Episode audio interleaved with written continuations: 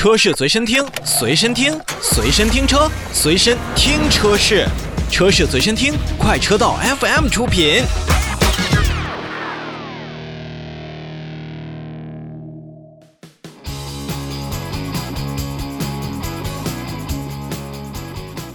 咱们来说一说另外一台新车。要说卡罗拉呢，我相信大家一定都不陌生。在去年年底的时候啊，丰田卡罗拉的全球累计销量已经突破了四千九百万台，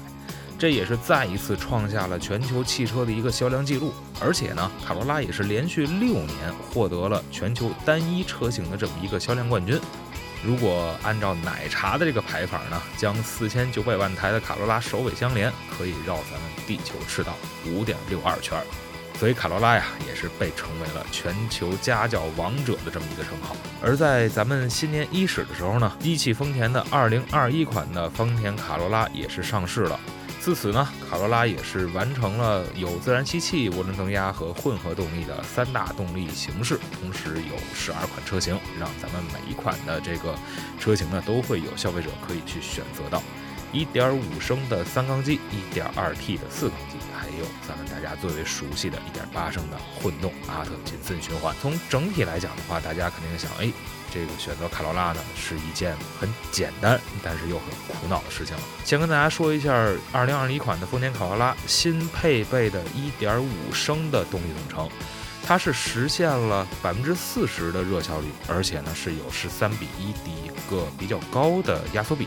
同时呢，百公里的综合油耗呢，可以控制在最低为五点一升。那么对于这一台车型来讲的话，我相信是作为现在卡罗拉旗下最便宜的一个车系来进行试人的。不管是咱们的消费者如何选择，那么十万出头的这么一个起售价格，也是会让很多的家庭在购买卡罗拉用起来也是十分方便。而且呢，自然吸气发动机有这么一个好处，就是在后续的维护保养的费用上，一定要比混合动力还有咱们所说的涡轮增压要便宜很多。再说说 1.2T，大家比较熟悉的这个四缸发动机，八十五千瓦，一百八十五牛米，现在已经加入了半缸位的停机和启动技术，然后从原先的模拟八速的 CVT 变速箱变成了模拟十速。从整体的加速，包括动力响应来看呢，也要比原先的车型要快出很多。价格方面呢，十万九千八到最贵的十五万九千八，可以说十多款的卡罗拉车款，从先锋版、精英版到精英 Care 版，都是分成了这几个级别。值得一提的是呢，像1.5升的精英 Care 版采取了卡布奇诺双拼颜色的这种座椅搭配内饰，而且呢，在整个的这个座椅的搭配方面呢。这配色我认为是比较清新的，可能会受到比较多的年轻的家庭用户或者说是咱们女性朋友们的喜爱。像一些配置方面，卡罗拉在之前是在整个的主被动安全上配置的还算非常丰富。你比如说，全系标配的八个安全气囊、六个被动安全措施，还有胎压监测，并且在整个的 L2 级别的这种。丰田智行的安全系统上呢，集成了像全域速的雷达巡航控制，包括预碰撞安全系统、LTA 的车道循迹辅助和 AHB 的自动调节远近灯光等等这样的功能。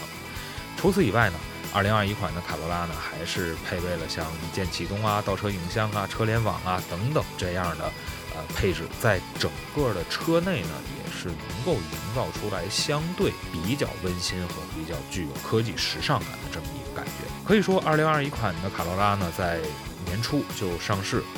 估计啊，这台车型在目前为止，现在的优惠力度可能不是很大。按照卡罗拉之前一如既往的这种销售政策和大家对于它的认可态度来说的话，它还是一款比较保值的车型。至于选择哪一款呢？跟刚才说的一样，如果大家看中它的价格优势，并且考虑到后续的维护保养成本的话，1.5升的新推出的三缸机是一个比较不错的选择。但是您要克服相对我们对于三缸机这种所谓抖动的认知。再有呢，就是 1.2T 跟混合动力，如果真要选的话，我觉得直接上个混合动力吧，在静音的效果上，包括一些配置的这种。